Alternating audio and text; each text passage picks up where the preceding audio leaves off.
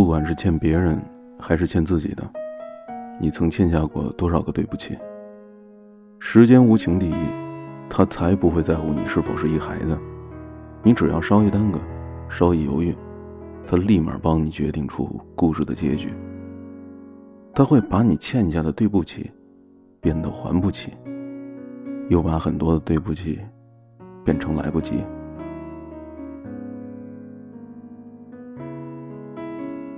这里是荔枝 FM 七五二六零八，带你去流浪。我是房主风帆，接下来继续给你带来的依旧是大兵的作品。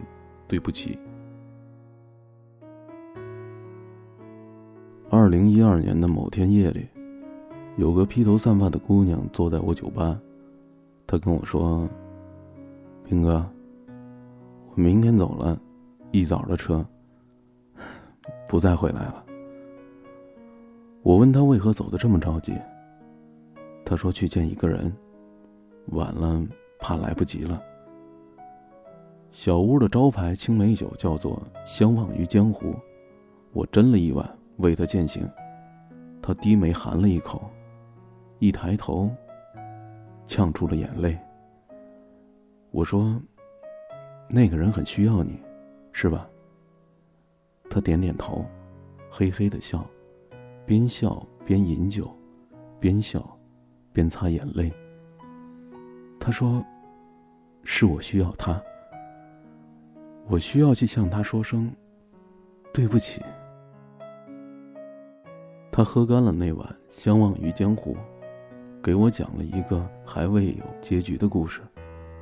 他讲的那天，是那只流浪狗被打死的当天。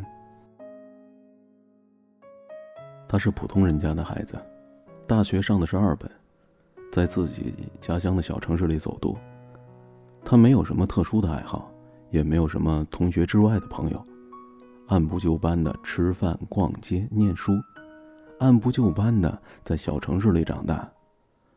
唯一和别人不同的是，他家里只有父亲和哥哥。他是旁人眼里的路人甲，却是自己家里的公主。父亲和哥哥非常疼爱他，疼的方式各不相同。父亲每天骑着电动车去接他放学，雷打不动。有时路过菜市场，停下来给他买一块炸鸡排，他坐在后座上啃的是津津有味。他说：“爸爸，你吃不吃？”父亲撇回头看他一眼，说：“你啃的那么干净，我吃什么吃呀？”哥哥和其他人的哥哥可不一样，很高。很帅，很迁就他。他说：“哥哥，哎，哥哥，哥哥，你这发型真难看，我不喜欢看。”哥哥说：“换。”他又说：“哥哥，哎，哥哥，你这个女朋友我不喜欢，将来变成嫂子的话一定会凶我的。”哥哥说：“换，马上换。”哥哥不是嘴上说说，是真的换。他的话那就是圣旨，从小到大就是这样。并不觉得自己受委屈，只是怕委屈了妹妹。母亲离去之后，妹妹还不记得事儿，他非常的心疼她，决心照她一辈子。他是个成绩不错的大学生，有奖学金，经常抢过电脑来翻他的淘宝购物车，一样一样的复制下来地址，然后登录自己的账户替他付款。哥哥临近毕业，家里没有什么关系来替他谋一份前途无量的工作。他也不甘心在小城市里窝一辈子，于是顺应长流，成了考研大军当中的一员。有一天，他在台灯下抬起头，冲着客厅里的他说：“等我考上了研究生，将来找份挣大钱的好工作，然后带你和爸爸去旅行。咱们咱们去希腊的圣托里尼岛吧，碧海蓝天，白房子，漂亮死了。”他从沙发上跳了起来，跑过去找哥哥拉钩。他嘴里还含着巧克力豆，心里也是沉浸在这样的爱里。他并不着急谈恋爱。这个时代流行明艳，不青睐清秀。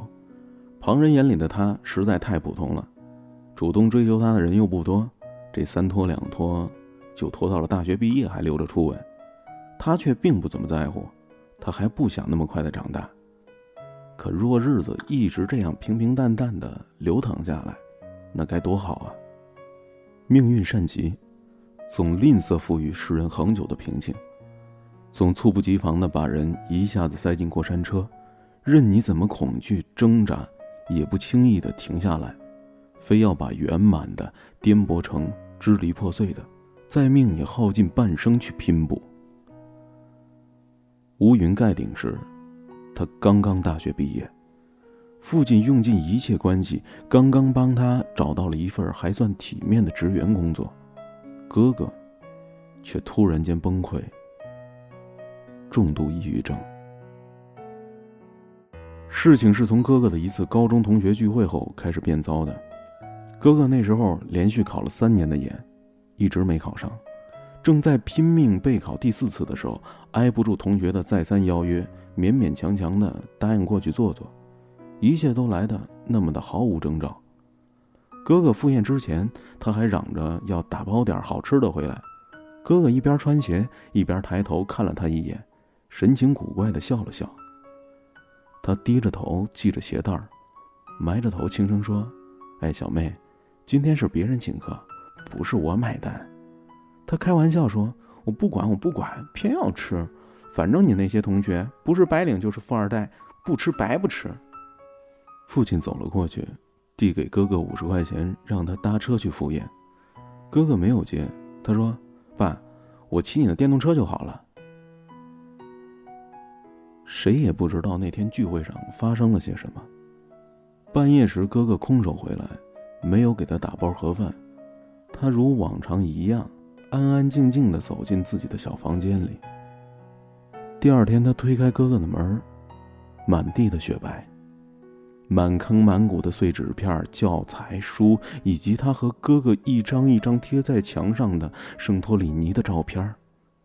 他盘腿坐在这些纸堆里，一嘴的燎泡，满眼血丝。他吓坏了，傻在门口，不敢去抱住他。手指抠在门框上，指甲脆响一声，断成两片。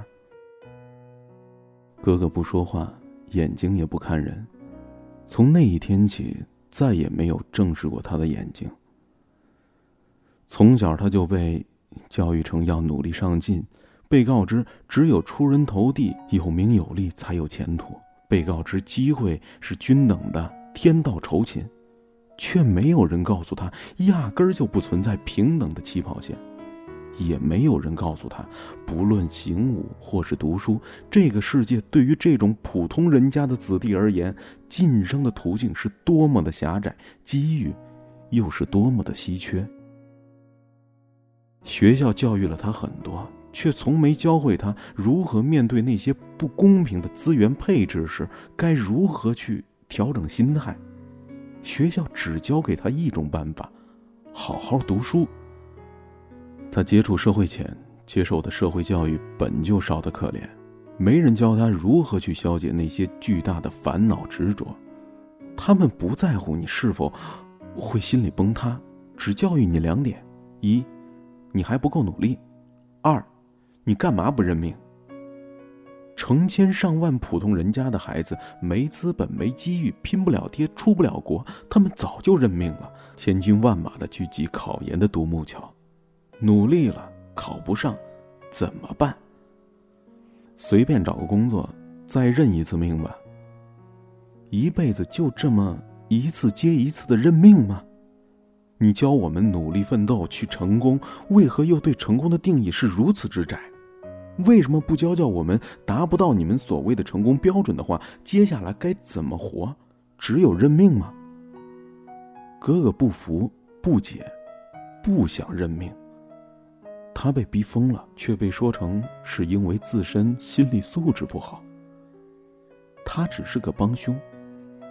没人承认主谋是那套有着标准答案的价值观，以及那些冠冕堂皇的公平。就像没人了解那场同学聚会上，到底发生了些什么。祸不单行，父亲也病了。哥哥出事之后，父亲变得和哥哥一样沉默，天天闷着头进进出出，家和医院来回奔波着。中年男人的伤心难有出口，只能淤在心里，任他积郁成样。人过中年，要病就是大病。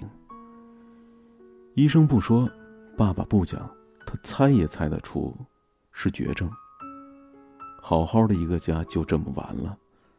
他自此出门不敢关灯，害怕晚上推开门的那一刻的清冷漆黑。他开始早出晚归，全因受不了邻居们悲怜的劝慰。很多时候，那些悲怜里，更多的是一种带着俯视的庆幸。没有人给他买鸡排。也没有人给他淘宝付款了，他必须每天拎着保温盒，掐着公余的那点时间，两个医院里两头跑，骑的是父亲的那辆电动车。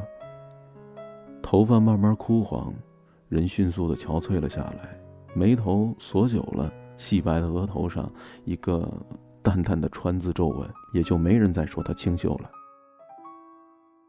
哥哥的情况是越来越糟糕，认知功能不停的下降。自残的倾向是越来越强。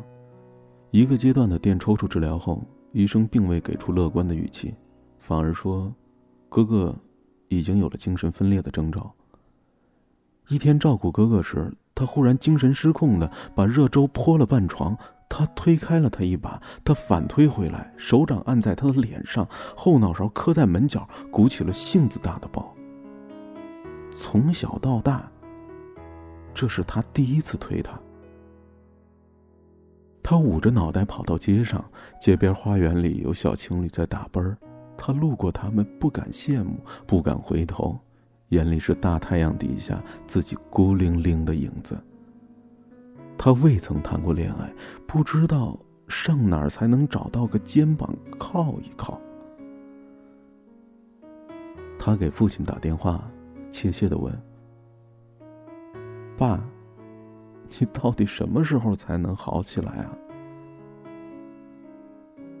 父亲在电话那头久久的沉默，他哭着问：“爸爸，你到底什么时候才能好起来呀？”事情好像永远不会好起来了。化疗失败，父亲一天比一天羸弱，再也下不了病床了。饭盒里的菜一天比一天剩得多。末了不需他送饭了，用着鼻伺候。他一天比一天心慌，枕巾经常从半夜湿到天亮，每天清晨都用被子捂着脑袋，不敢看窗外的天光，心里默念着：再晚一分钟起床吧。成住坏空，生死之事该来的，挡也挡不住。回光返照之际，父亲喊他到床头，对他说：“你哥哥就随他去吧，不要让他拖累了你。”他低下头，不知该如何接话。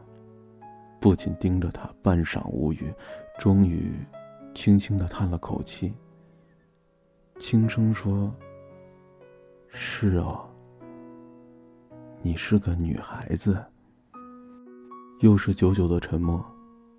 普普通通的一个父亲，在沉默中离去。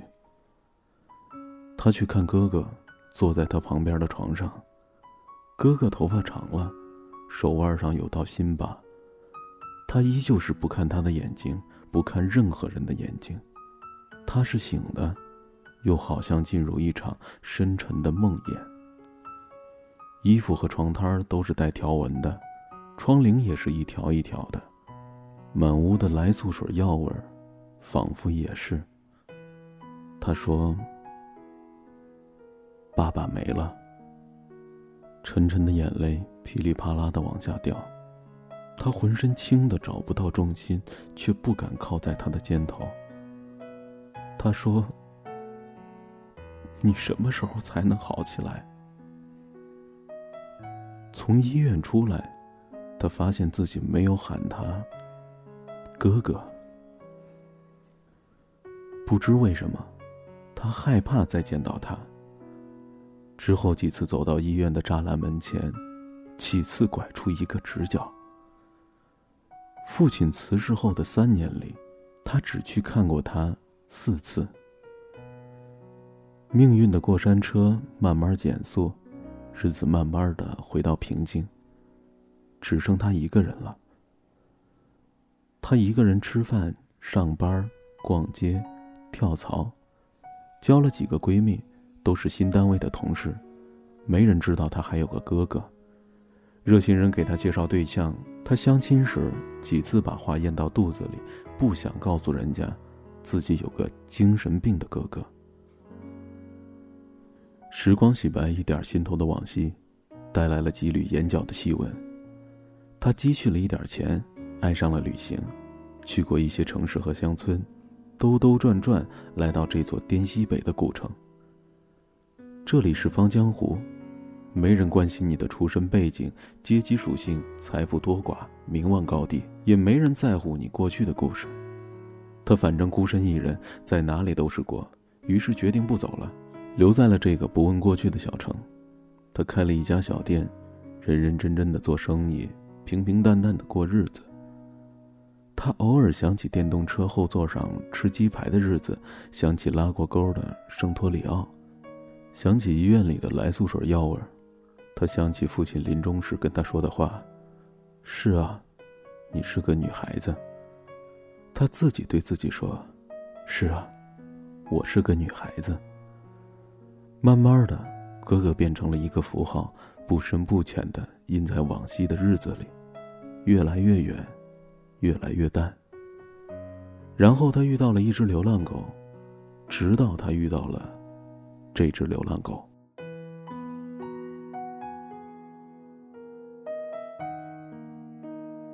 二零一二年末的一个午后，我路过古城五一街王家庄巷，他们打狗时，我就在场。我认识那只狗，也熟识旁边痛哭的姑娘。那个姑娘攥着我的袖子哀求说。兵哥，救救他！救救他！我为了自己的面子，攥住了一根手指头，而并未攥停那根棍子。我看到棍子砸在他身上，他不停的爬，爬回那个墙角。我听到那姑娘边哭边喊：“对不起，对不起，对不起。”我帮他把那只流浪狗掩埋在文明村的菜地里。带他回到我的酒吧，陪他坐到了天亮，然后帮他拖着行李去客运站买票上车，目送他离去。那天晚上，他在大兵的小屋里喝了一壶《相忘于江湖》，讲了一个未结局的故事。他的故事里有父亲，有哥哥，有一个终于长大了的女孩子和一只流浪狗。他告诉我说：“我要去见一个人。”晚了，怕来不及。他说：“我需要对他说声对不起。”他留下了这个故事，我一直在等待结局。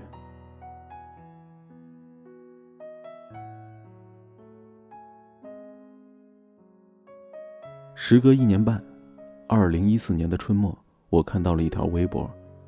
微博图片上，一个清秀的姑娘站在一片白色的世界里。她左手搂着一幅黑框照片，右手挽着一个男子的胳膊，这是一家人的合影，妹妹、哥哥、天上的父亲。结束了，嗯，结束了，难过的日子都过去吧，大家依偎在一起，每个人都是微笑着的，好起来了，都好起来了。抱歉，故事的结局不是这样的。二零一四年。四月十九号，江南小雨。我点开了一条没有文字、只有图片的微博。图片上，他平静地注视着镜头，左手搂着一幅黑框相片，右手是另一幅黑框相片。碧海蓝天，白房子。微博发自圣托里尼。不管是欠别人，还是欠自己，你曾欠下。多少个对不起？时间无情地，他才不在乎你是否是一个孩子。你只要稍一耽搁，稍一犹豫，他立马帮你决定出故事的结局。他会把你欠下的对不起变得还不起，又把很多的对不起变成来不及。我不确定他最后是否跑赢了时间。那句对不起。是否来得及？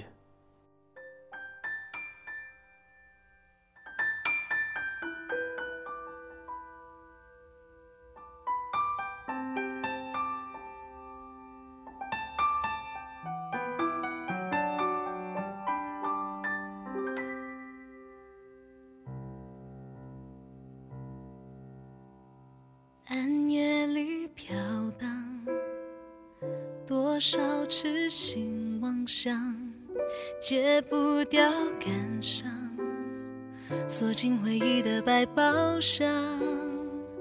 人总是奢望，是莽撞，是为了梦一场，离开安稳的胸膛，颠簸流浪。别笑我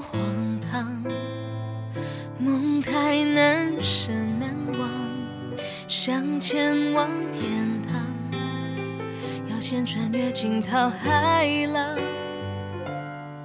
习惯用孤独，用倔强，砌成我的伪装，让心痛到无法原谅。凭什么对月盼望？你别用铭心刻骨吻着我，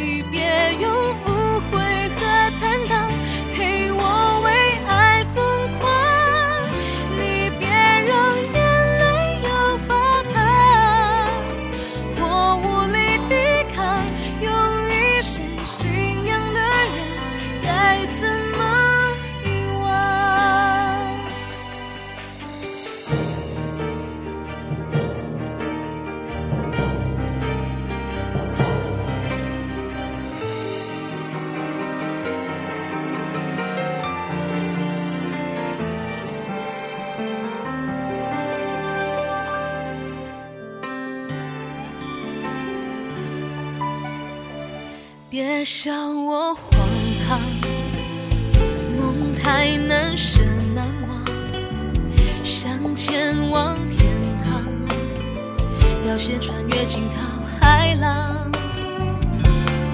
习惯用孤独，用倔强，砌成我的伪装，让心痛